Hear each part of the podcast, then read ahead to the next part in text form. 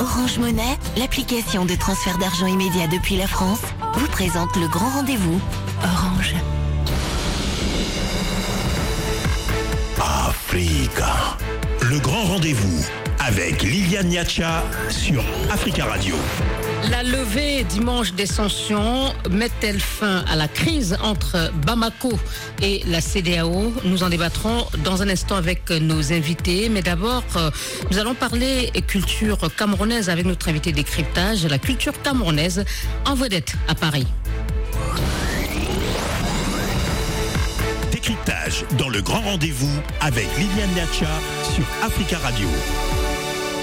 Stéphanie Ndokmo, bonjour. Euh, bonjour Liliane Niatia. Directrice des opérations de la route des chaufferies et commissaire associée de la Semaine culturelle du Cameroun en France, l'exposition sur la route des chaufferies du Cameroun, du visible à l'invisible, se poursuit jusqu'au 17 juillet prochain au musée du Quai Branly Jacques Chirac ici à Paris. Êtes-vous satisfaite du niveau d'engouement du public? Oui, nous sommes euh, très surpris d'ailleurs du niveau d'engouement du public par rapport à cette exposition nous avons ouverte le 4 avril au musée du Quai Branly à Paris. On enregistre euh, en moyenne euh, 1000 à 2000 personnes qui visitent l'exposition tous les week-ends, c'est-à-dire samedi et dimanche. On a un grand engouement de la communauté camerounaise et africaine de manière générale cette, cette exposition. Nous avons eu le plaisir de recevoir des visites de personnalités françaises comme camerounaises qui n'hésitent pas à venir visiter l'exposition avec leurs collaborateurs. Et euh, on a également euh, beaucoup de retours médiatiques par rapport à cette expo, que ce soit dans la presse camerounaise, africaine ou même euh, française. Donc, euh, on peut dire qu'on est satisfait du résultat de l'exposition jusqu'ici. Et c'est vraiment euh, un moteur de cette saison culturelle camerounaise que nous organisons à Paris depuis avril et jusqu'au 17 juillet. Comment est née l'idée de cette exposition et qu'est-ce qu'on peut y voir Euh, L'exposition est née d'une rencontre avec le musée du Quai Branly et euh, d'une euh, volonté de coopérer avec ce, grand musée. La route des chaufferies existe depuis une vingtaine d'années. Elle travaille à la préservation et à la valorisation du patrimoine culturel, naturel et créatif du Cameroun. Et de cette rencontre est née l'idée de faire une exposition sur le travail qu'avait déjà abattu la route des chaufferies au Cameroun et qui n'était peut-être pas assez visible euh, ou assez connu du milieu des professionnels du patrimoine. Euh, D'où l'idée de cette exposition de pouvoir montrer euh, le patrimoine du Cameroun à travers le travail fait par la route des chaufferies au Cameroun. Et ce faisant, nous avons voulu créer toute une saison culturelle du Cameroun à Paris autour de cette exposition, parce qu'on s'est dit qu'étant à Paris, ce serait dommage de se limiter seulement à, à- à ce patrimoine qui est montré, euh, qui passe du visible à l'invisible ou ou vice versa. Et on a donc voulu euh, présenter également tout le talent créatif euh, dont regorge le Cameroun et valoriser également ces talents-là qui sont jeunes, qui sont dynamiques, qui sont qui ont des innovations euh, que le monde gagnerait à connaître. Euh, Y a-t-il euh, d'autres projets euh, prévus après l'exposition du Quai Branly? Pour le moment, nous sommes en train de, travailler à organiser une exposition retour. C'est pas encore confirmé de ces œuvres-là qui vont arriver au Cameroun au mois d'août. Les œuvres vont être restituées à leurs propriétaires légitimes, qui sont les communautés, qui sont également les musées. Euh, des, ces œuvres ont été prêtées. Et euh, nous souhaitons euh, ne pas s'arrêter à ce- cette si belle expérience, mais de pouvoir, pourquoi pas l'année prochaine, organiser une autre exposition dans un autre pays et, tout, et autour, toujours avec cette idée de saison culturelle du Cameroun ailleurs. Pourquoi pas à Berlin, pourquoi pas à New York, d'organiser une autre saison culturelle du Cameroun ailleurs, avec toujours en porte-flambeau une exposition sur les, œuvres, le patrimoine euh, culturel du Cameroun. Euh, L'exposition euh, sur la route des chaufferies s'inscrit donc dans le cadre de la saison culturelle du Cameroun à Paris. Quelles sont les principales articulations de euh, la seconde phase?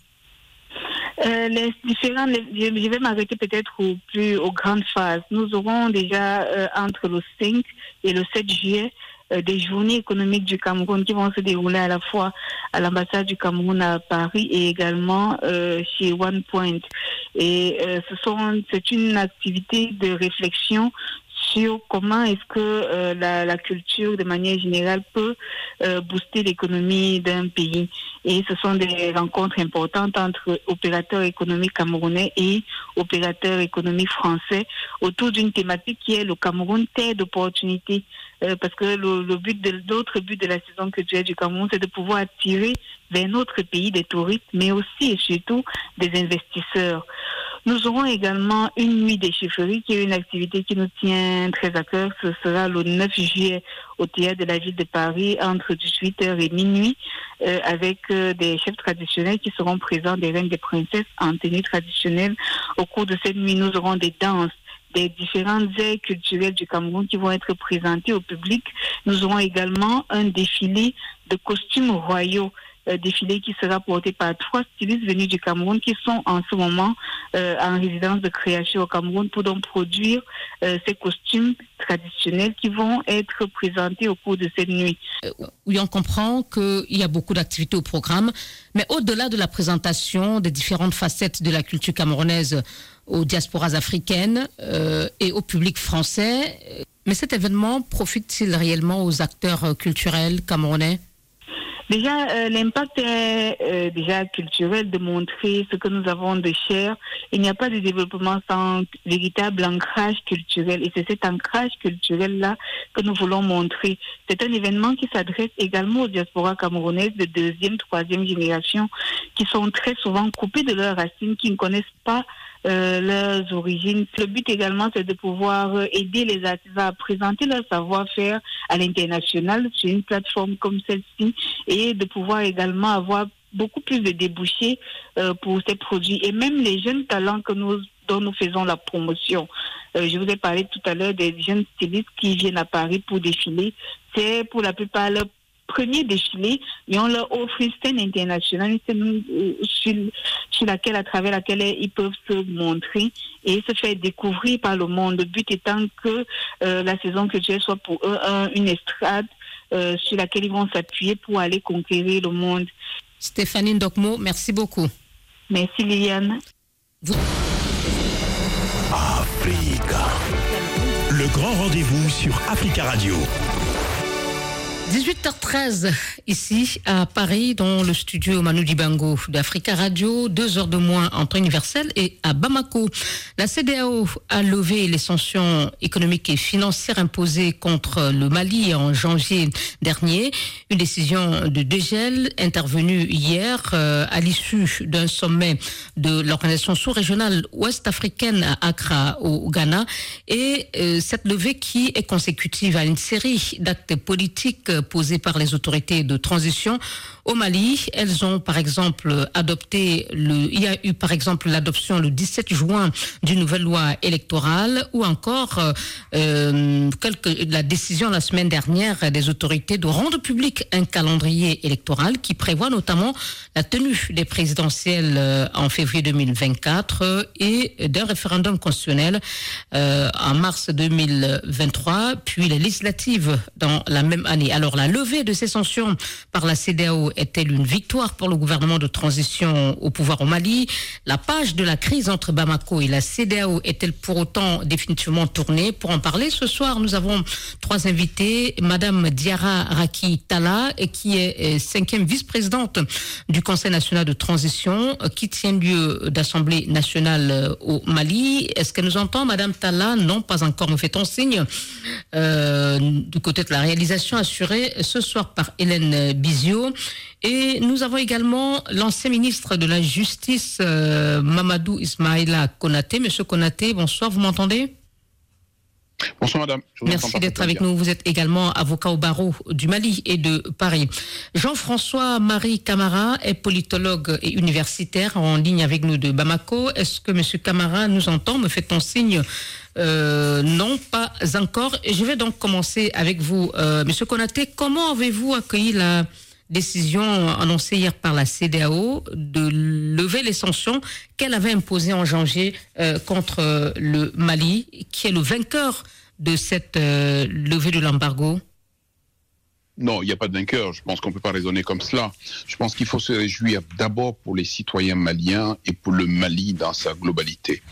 Euh, ces sanctions ont été prises dans des conditions et suivant des modalités qui ont donné l'impression aujourd'hui que si euh, la CDAO partait euh, de faits véritablement avérés pour appliquer des sanctions qui étaient prévues pour la plupart dans le cadre de la panoplie des textes, pour autant, on avait eu l'impression que ces sanctions avaient été d'abord prises brutalement, mises en œuvre brutalement et mises en œuvre dans leur entièreté, ce qui fait qu'aujourd'hui, l'objectif qui était recherché, à savoir faire plier les autorités euh, de la du Mali était un objectif qui n'était pas atteint. Euh, celui qui n'était pas voulu était qu'il fallait épargner les populations maliennes. Bien au contraire, ce sont les populations maliennes qui ont souffert justement de cette incapacité de sortir de Bamako pour aller ailleurs et qui ont aussi souffert de ce qu'il manquait un certain nombre de produits et qui ont souffert de ce que également les finances publiques avaient été euh, totalement et très sérieusement euh, affectées dans le cadre de cette, par cette décision.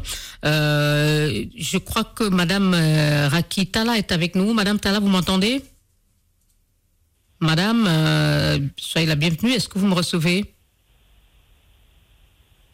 Elle est pourtant connectée. Est-ce que Jean-François Marie Camara me reçoit? Monsieur Camara, bonsoir.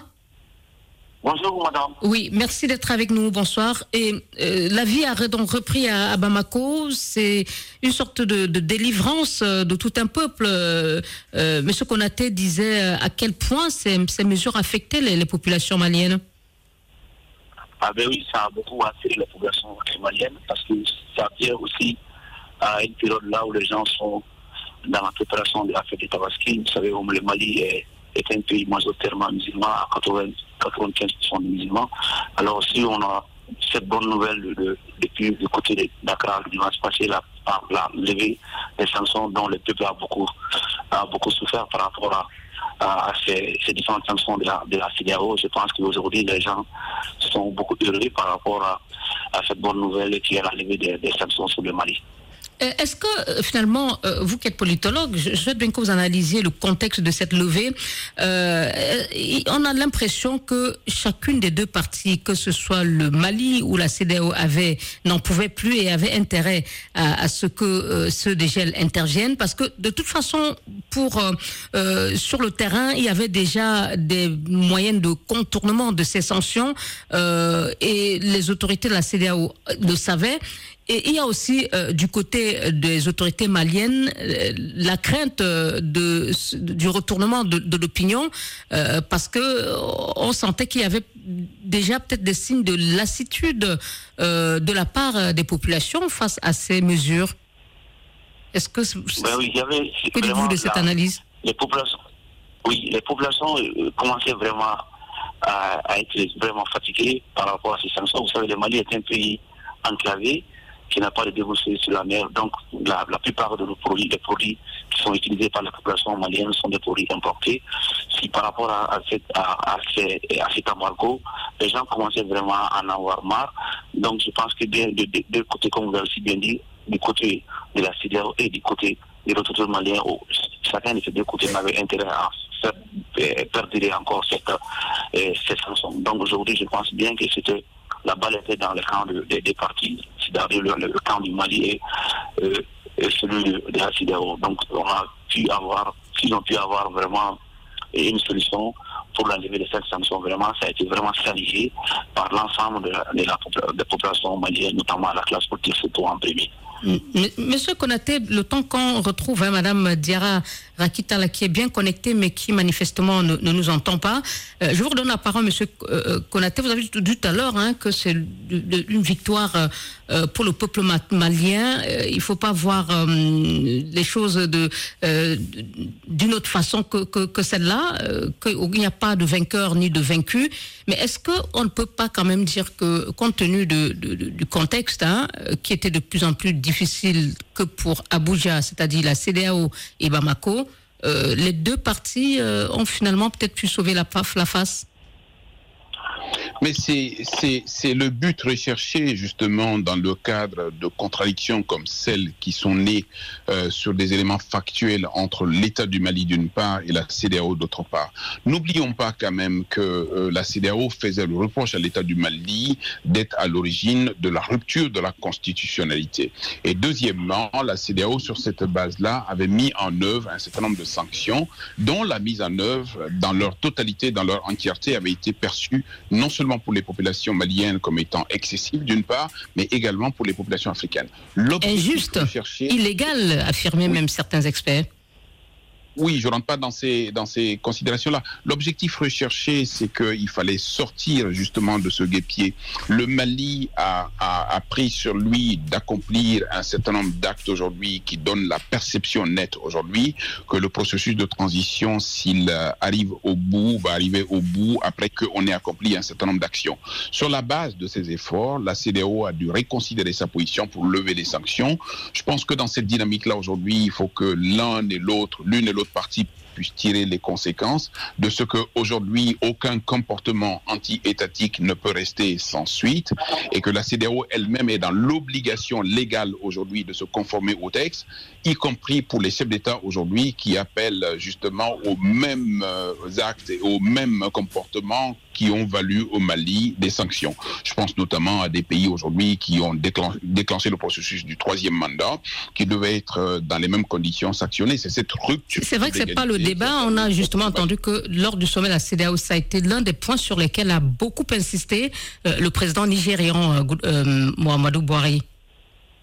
Mais c'est lié, c'est fortement lié. C'est que vous ne pouvez pas sanctionner quelqu'un pour des faits véritablement accomplis qui violent la loi pendant que vous-même, vous êtes en train de violer la loi. Quand on voit aujourd'hui le leadership, comment il est assuré au sein de la CDAO, et que ce sont les mêmes qui donnent des leçons, alors que tous les jours, ils violent allègrement les mêmes textes de base qui valent au Mali aujourd'hui d'être sanctionnés. C'est pour ça que nous appelons véritablement à la révision des textes euh, de la CDAO qui donnent l'occasion aux gens véritablement aujourd'hui de sanctionner dans les mêmes conditions le renversement de régime par la force et les démarches euh, qui permettent aujourd'hui de réviser la Constitution en vue de prolonger le mandat ou en vue de le renouveler dans des conditions illégales. Oui, parce que c'est l'une c'est une situation euh, qui a conduit, euh, c'est cette situation pardon qui a conduit, par exemple, la Guinée dans euh, cette crise politique. je crois que cette fois on a bien Madame Tala qui nous entend. Madame, vous, vous me recevez?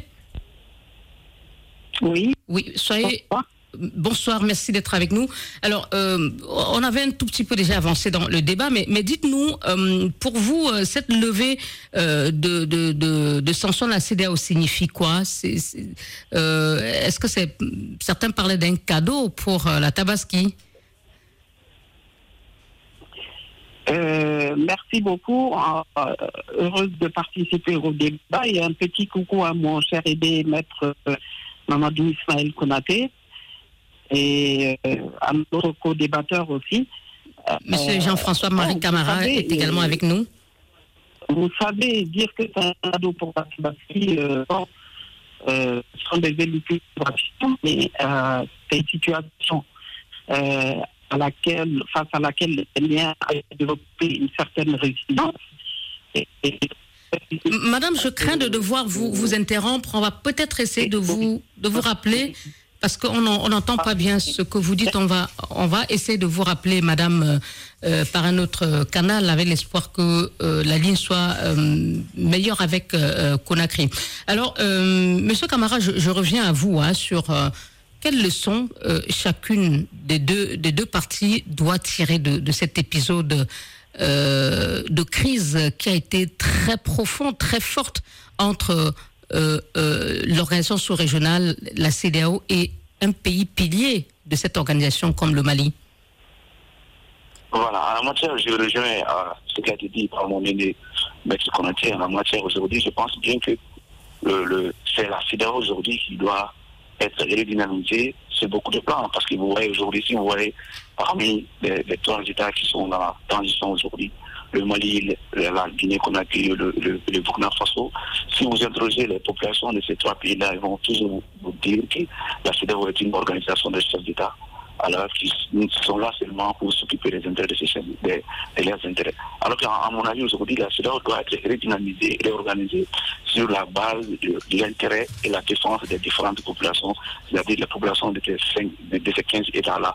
Aujourd'hui, c'est le véritable défi de la CEDAW aujourd'hui, la leçon que la CEDAW doit tirer de cette crise-là, surtout de, de, de, de, de, euh, de ces rapports de force qui a existé entre elle et le Mali, c'est de se revoir encore, d'aller vers une réorganisation pour que les populations puissent s'approprier de cette organisation et afin que la CEDAO devienne une, véritable organisation. Donc pour vous, cette crise aura au moins permis euh, de pointer du doigt euh, les insuffisances et la nécessité de mettre en lumière la nécessité de, de la réforme de l'organisation aujourd'hui?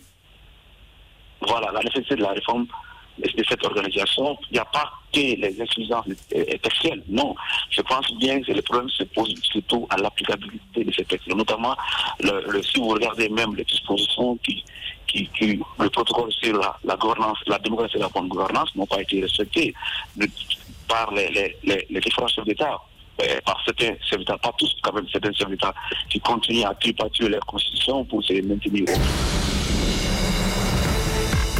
Africa. Le grand rendez-vous avec Liliane Niacha sur Africa Radio.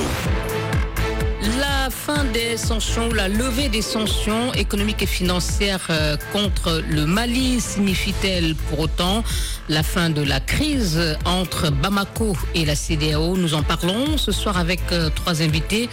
Mamadou Ismaïla Konaté, ancien ministre malien de la Justice, avocat au barreau du Mali et de Paris. Madame Diara Rakitala, vice-présidente du CNT, le Parlement provisoire. Et Jean-François Marie Camara, politologue et universitaire. Euh, monsieur Camara, nous nous excusons de vous avoir retiré la parole un peu euh, brutalement tout à l'heure. Euh, donc, je vous laisse terminer vos propos. Vous étiez en train de nous expliquer qu'il était nécessaire, comme le soulignait Monsieur Konaté, de de revoir ou de réviser les textes de la CDAO qui avaient un besoin de réforme au regard de cette crise qu'il a opposée avec le Mali eh oui, il faut aller vraiment vers les réformes davantage qui vont consolider euh, la, démocratie dans ces différents pays. Surtout aussi, il ne faut pas aussi occulter la question de sécurité parce que les populations pensent vraiment que la CEDAO ne fait pas assez par rapport à, la lutte contre l'insécurité dans le Sahel. Pourtant, les États membres du, Sahel sont membres de la CEDAO ou l'insécurité dans le Sahel. Dans ce cas, ne se montrent pas assez solidaires euh, des pays qui, sont, qui traversent des, de sérieuses euh, difficultés euh, sécuritaires, mais qui s'intéressent aux questions plutôt politiques. Voilà, ça c'est le défi aujourd'hui de la CEDAO, le défi sécuritaire indépendamment du défi de la démocratie dans, les États membres de la CDAO, mais aussi, on ne peut pas parler de démocratie s'il n'y a pas la paix. Donc, il faut aller vers ça, il faut que la CDAO aille vers les réformes qui puissent permettre que les populations puissent circuler dans la tranquillité, puissent circuler avec leurs biens dans l'espace CDAO. Pour cela, il va falloir que la CDAO réorganise son système sécuritaire qui va aller dans le sens de la protection et dans le sens de la solidarité sécuritaire dans l'espace CDAO. Voilà, pour me résumer, je pense bien que les, défis, les défis sont très immenses aujourd'hui pour la CDAO. Il faut vraiment, dès maintenant qu'elle commence vraiment à, réfléchir sur la, réorganisation pour que cette institution euh, euh, internationale devienne vraiment la propriété des populations. Voilà. Merci. Euh, on n'a toujours pas euh, réussi à, voir Madame Tala euh, dans cette émission, en tout cas dans de bonnes conditions. On essaie toujours de la contacter pour qu'elle puisse participer. Monsieur Konaté, il y a un autre élément hein, que je souhaite que nous évoquions ce soir, c'est euh, cette charte de la transition, euh, sur laquelle a également insisté la CDAO, euh, qui indique que les militaires qui sont au pouvoir ne peuvent pas être candidats à l'élection présidentielle, mais il semble que dans la nouvelle loi électorale, cela n'a pas été aussi précis. Est-ce que si éventuellement on assistait à euh, une, euh, une candidature euh, du colonel Goïta ou un autre membre de la junte, on ne pourrait pas retourner à, la case départ, c'est-à-dire de nouvelles sanctions contre le Mali de la part de la CDAO Maître Konaté? Je suis là, vous m'entendez? Oui, allez-y, je vous en prie. Je pense qu'il ne faut pas jouer à se faire peur plus qu'il ne faut. Les gens ont fait une petite lecture de la charte, l'ont combinée à la loi électorale, ont pris peur lorsqu'il a été dit dans la loi électorale que les militaires en activité ont la possibilité de participer à une élection comme celle du président de la République et de l'Assemblée nationale dès lors qu'ils démissionnaient quatre mois auparavant. Cette disposition existait dans le statut des militaires. Dans le statut des militaires, il est dit que tout militaire d'active a la possibilité, en démissionnant six mois avant, de participer à une élection euh, de type présidentiel ou législatif. Ce sont les six mois qui se sont ramenés à quatre mois. Donc les Maliens n'ont pas à s'inquiéter davantage, si ce n'est que c'est eux-mêmes qui ont voulu que les acteurs militaires soient des acteurs politiques éventuellement lorsqu'ils en ont, ils en ont fait la, ils en ont pris la décision. Le donc, vous pensez pour pardon je vous laisse terminer. Aucune espèce il n'y a aucune espèce d'inquiétude. Non seulement le, le, le, président Goïta ne sera pas candidat, il ne doit pas être candidat, il serait inconcevable qu'il soit candidat. Nous sortons de deux transitions en République du Mali depuis 1991. La première transition, c'est le général Amadou Mani Touré, paix à son âme, qui a conduit donc la junte militaire qui a renversé le régime de Moussa Traoré. Jamais il ne lui est venu à l'idée de se présenter à l'élection qui a suivi la transition immédiatement, et même s'il l'a voulu, les Maliens ne l'auraient pas laissé. Le général euh, Sanogo, pareil, dans les mêmes conditions, même s'il l'aurait voulu, les Maliens ne l'auraient pas laissé. Ça s'appelle de la, la démocratie kalachnikov. Euh, pardonnez-moi, maître, là, vous, vous, dites, euh, vous, vous, dites, je ne sais pas, deux choses, et peut-être elles sont contraires. Vous-même, vous venez d'admettre que euh, dans les textes, même avant, il était prévu que militaire, s'il quitte euh, l'armée, les rangs de l'armée six mois avant, peut être candidat. Et là, vous parlez de, de choix qu'ont pu faire d'autres chefs d'État euh, euh, militaires avant Assimi Goïta. Donc, si on ne se fonde que sur les textes, qu'ils soient anciens ou nouveaux, le, le président de la transition, s'il le souhaite, peut être candidat. Non. Mais si j'ai bien compris la charte, Non, j'ai bien compris. La charte est claire là-dessus le chef de l'État, le président Goïta, ne peut pas se présenter. La charte l'a indiqué dans sa version initiale, même si dans sa version corrigée, on s'est permis de corriger l'article 9 de la disposition en enlevant juste le vice-président. La charte interdit au président Goïta de se présenter. C'est clair, net et, et, et, un autre membre, de, un autre cadre de la junte euh, au pouvoir pourrait? Alors, euh, dans les conditions actuelles, mais simplement c'est là que je vous rappelle justement en vous rappelant l'histoire euh, des deux transitions maliennes. La transition de 1991, le président Amadou Toumani n'a pas pu se présenter. La transition de 2012, il était interdit strictement au, euh, au général euh, Sanogo de se présenter. C'est clair, madame, on ne peut pas supporter une démocratie kalachnikov en Merci beaucoup. Les gens jouent à se faire peur, pour rien. Merci beaucoup. Euh, est-ce que vous avez la même, la même lecture, pardon, Monsieur Camara? Sur la possibilité d'une candidature de Assimi Goïta ou un autre membre de hum, la transition militaire actuelle Oui, aujourd'hui, si on s'en tient au texte, euh, notamment la Constitution et la, la, la, charte, la, charte de la transition, M. Goïta ne peut pas être candidat. Il n'y a pas de débat là-dessus aujourd'hui. Là où nous sommes aujourd'hui, actuellement, il ne peut pas être candidat. Alors, la possibilité pour un autre membre de, de, euh, de l'agence pour se présenter, qui pourrait être candidat la, la, de la transition, c'est lancé sur cette question. Mais par rapport au, à M. Assimi Goïta aujourd'hui, euh, au, regard de la, de, la charte de la transition, il ne peut pas être candidat.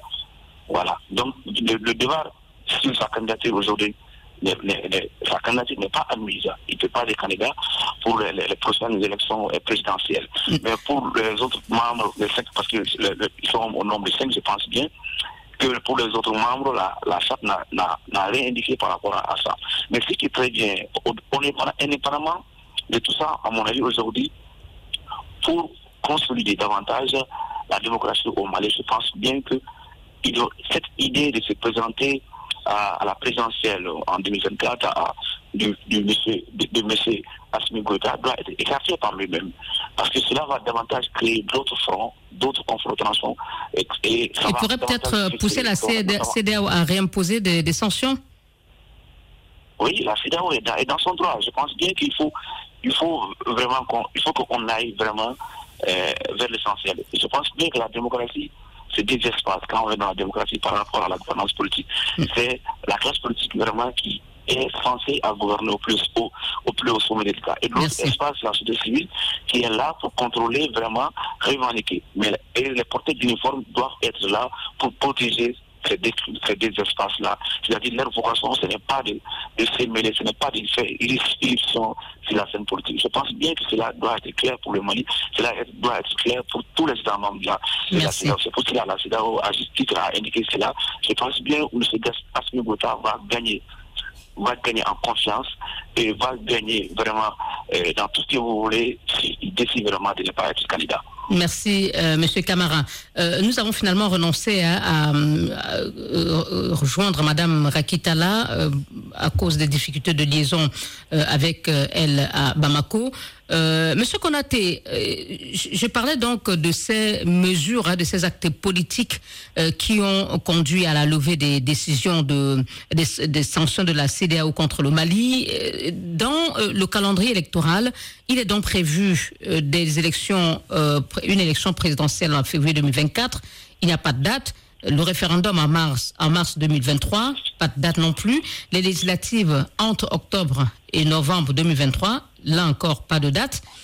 Est-ce qu'il y a, qu'est-ce qui garantit qu'il n'y aura plus d'accidents de parcours euh, sur euh, euh, la route de ce calendrier électoral? Êtes-vous complètement rassuré par rapport au respect de de ce calendrier ou pas? Non, soyons précis. Il y a des dates. Il n'y a pas des jours il y a des dates. Euh, les dates sont bien indiquées. Février, c'est une date. Euh, mars, c'est une date. Euh, c'est dans l'année 2024, ce qui fait qu'on ne peut pas le tenir. On a les mois. Voilà. Bon, si vous voulez. Oui. Bien sûr, la perspective des mois est déjà une perspective assez, assez positive déjà. Bien au contraire, je ne suis pas non plus quelqu'un qui va penser que la fixation des dates engage la junte, qui peut tout à fait faire le contraire de ce qui est dit. Et c'est pour ça qu'il faut que le peuple de Mali lui-même soit conscient du caractère précaire et transitoire de la transition, et aussi que ce peuple du Mali exerce son pouvoir de contrôle justement sur les autorités actuelles, de sorte qu'on puisse les contraindre justement au respect absolu de cette date-là. La fin de la transition correspond bien évidemment au début de la normalité. Bien évidemment, ces populations maliennes aujourd'hui qui se sont retrouvées dans un contexte où ils ont été tantôt pour la junte, tantôt contre la junte, doivent simplement euh, aujourd'hui s'engager dans un contrôle absolu de l'ensemble des actes et des actions qui sont produits dans le cadre de, cette, euh, de cet agenda politique aujourd'hui. Cet agenda politique n'a pas plus d'intérêt d'être présenté devant la CDAO que d'être respecté vis-à-vis du peuple du Mali, parce qu'en définitive, il s'agit du peuple du Mali, il s'agit de son avenir, il s'agit de son sort. Euh, maître, euh, pardon, Monsieur Camara, des doutes quant à l'exécution de ce calendrier ou pensez-vous que le pouvoir en place, le pouvoir de transition, euh, va exécuter, va mettre en œuvre euh, ce calendrier conformément à ses engagements? Oui, le pouvoir en place peut les mettre en œuvre. Je ne dis pas qu'ils vont les mettre en œuvre, mais il peut le faire parce que je vois bien que ce, programme, ce calendrier qui a été présenté euh, par le gouvernement à la classe politique et à la société civile, je pense bien que ça a été apprécié par une bonne partie de la classe politique. Je pense bien que c'était dans le, c'était à l'issue d'une réunion du cadre de concertation nationale, gouvernement et classe politique malienne d'ailleurs que cette, ce calendrier a été arrêté. Et classe politique malienne. Le calendrier a été présenté. C'est le gouvernement qui a présenté le projet euh, de chronogramme, c'est-à-dire l'organisation des, des différents échanges électoraux, notamment, le, les des élections politiques, élections législatives et présidentielles, plus le, le référendum qui doit intervenir plutôt au courant du mois de euh, en 2023, mois de mars 2023, je pense bien. Oui, je pense, je pense bien que tout va dépendre euh, la volonté du, pouvoir en place par rapport à, l'applicabilité de, de, ces calendriers-là. Je pense qu'aujourd'hui, ce qui est très important à mon avis, le pouvoir en place doit trouver ce qu'on appelle un consensus autour de ce programme, de ces calendriers-là, avec la classe politique et la société civile. C'est-à-dire, au Mali, on a l'impression que à chaque fois que nous parlons d'organiser les élections ou les référendums, on a l'impression qu'il y a certaines catégories euh, de la classe politique qui sont écartées. Je pense bien qu'il doit avoir ce qu'on appelle un ce chronogramme doit être débattu en amont par l'ensemble de la classe politique et la société civile pour que nous puissions aller vers l'organisation des élections libres, transparentes et crédibles. C'est la seule façon d'aller vers ce, type d'élection. Donc aujourd'hui, la balle est dans les camps du gouvernement, surtout le chef du gouvernement, M. Sorel Gouda, d'essayer de dialoguer avec l'ensemble de la classe politique pour voir qu'est-ce qui est faisable pendant cette transition par rapport à l'organisation des élections. Merci beaucoup, euh, Monsieur euh, Camara. Je propose qu'on observe une courte pause et on se retrouve dans un instant euh, pour conclure notre émission avec cette question. La page de la crise est-elle pour autant tournée entre la CDAO et le Mali après cette levée de sanctions?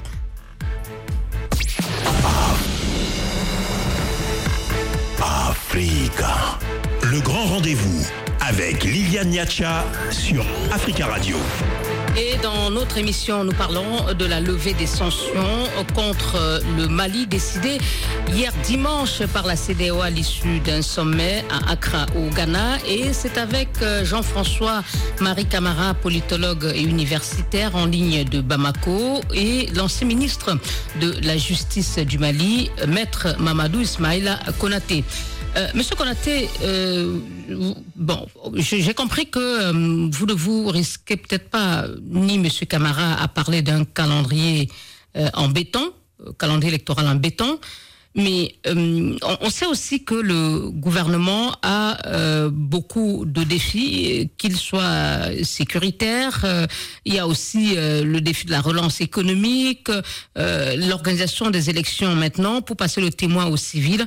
Euh, est-ce que, euh, avec ces délais, il, a la possibilité de pouvoir tenir euh, ses engagements sur le calendrier électoral et en même temps travailler au retour de la sécurité et à la relance de l'économie malienne? C'est la vocation ultime de tout gouvernement. Je suppose que les hommes et les femmes qui sont à la tête de l'État aujourd'hui se sont engagés sur la base de volonté. Donc il n'y a pas de raison aujourd'hui de douter un seul instant en ce qui concerne leur capacité.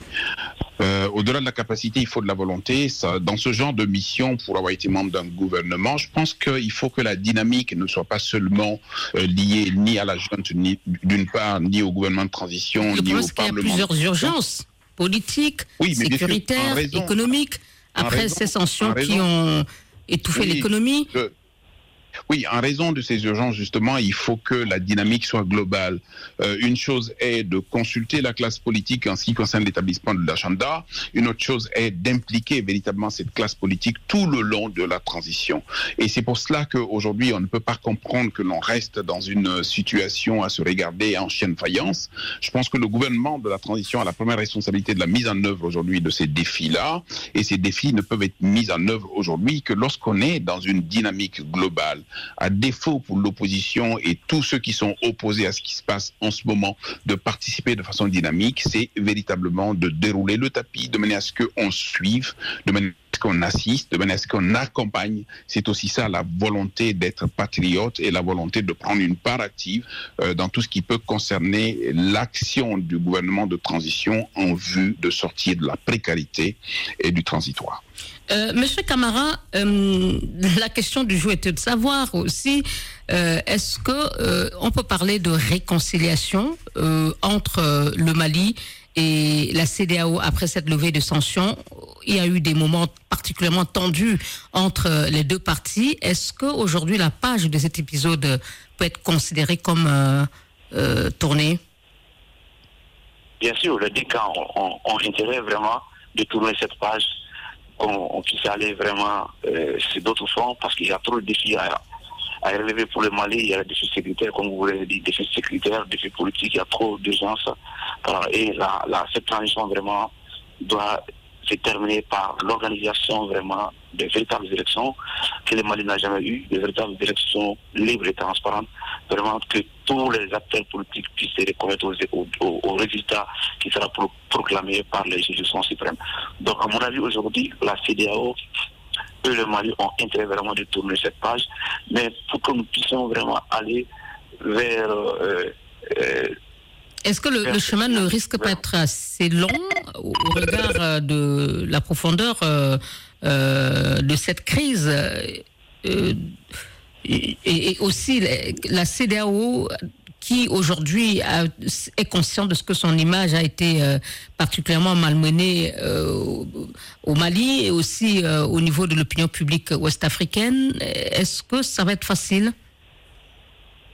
Oui, c'est l'occasion maintenant à la CIDAO vraiment de se mettre en cause, de voir vraiment essayer de corriger les lacunes qui sont dans la gouvernance même, la gouvernance interne de la CIDAO, et essayer de renforcer davantage aussi les textes en matière de gouvernance euh, démocratique dans les États, différents États, et essayer de regarder encore qu'est-ce qu'il faut faire maintenant pour pouvoir sanctionner les chefs d'État vraiment qui, qui, violent les principes démocratiques.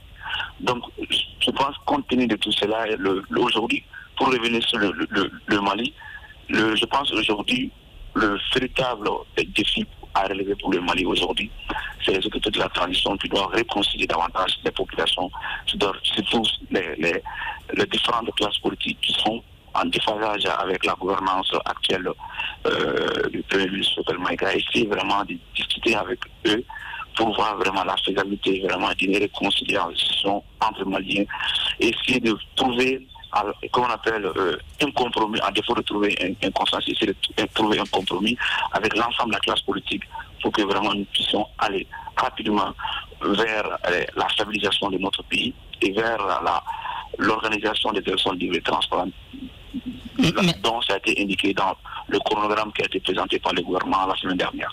Monsieur Konaté, qu'est-ce qui peut permettre euh, ou qu'est-ce qui peut faciliter et accélérer la réconciliation entre le Mali les Maliens d'une part et la CDAO de l'autre Il faut dans les deux cas qu'on puisse taire les faucons. Les faucons, ce sont des voix en guerre en République du Mali aujourd'hui, en dehors de la République du Mali, qui confondent un ensemble de choses. Bien évidemment, tant ils ont raison de mettre en cause le mauvais comportement, la mauvaise gouvernance des leaders politiques africains, inacceptable, autant ils ont tort aujourd'hui de magnifier le coup d'État militaire comme si c'est la seule réponse justement à notre situation de difficulté. La démocratie est un processus et dans la démocratie, il y a la paix. Ce qui est demandé à des organisations communautaires comme la CDAO, d'être capable aujourd'hui de fournir aux populations que nous sommes non seulement la démocratie, mais la démocratie qui comporte la paix, qui comporte la justice, qui comporte la solidarité. Autant on peut comprendre que dans une situation de violation de droit, on applique des, sanctions, autant il est inadmissible que ceux qui sont les preneurs en chef de sanctions sont aussi sanctionnables que ceux qui sanctionnent. Le deuxième élément, la réconciliation nationale est un défi aujourd'hui qui s'impose au gouvernement de transition. Je pense que et le président euh, et son premier ministre et l'ensemble des membres du gouvernement doivent se sortir justement de cette guerre-là. On n'est ni la Russie, on n'est ni les États-Unis, on n'est ni la France, on est les Maliens. Et on ne peut pas continuer pendant très longtemps justement à tirer à boulet rouge contre des Maliens pour leurs opinions, pour leurs positions et pour leur expression politique. Aujourd'hui, on est dans la difficulté. L'ennemi qui nous attaque tous les jours, c'est quand même le terrorisme et on doit tous être dans le même camp lorsqu'il s'agit de défendre le Mali. Mais dans cette défense du Mali, il faut le faire de manière non seulement transparente, non seulement contradictoire et contrastée, mais seul le Mali vaut et rien d'autre.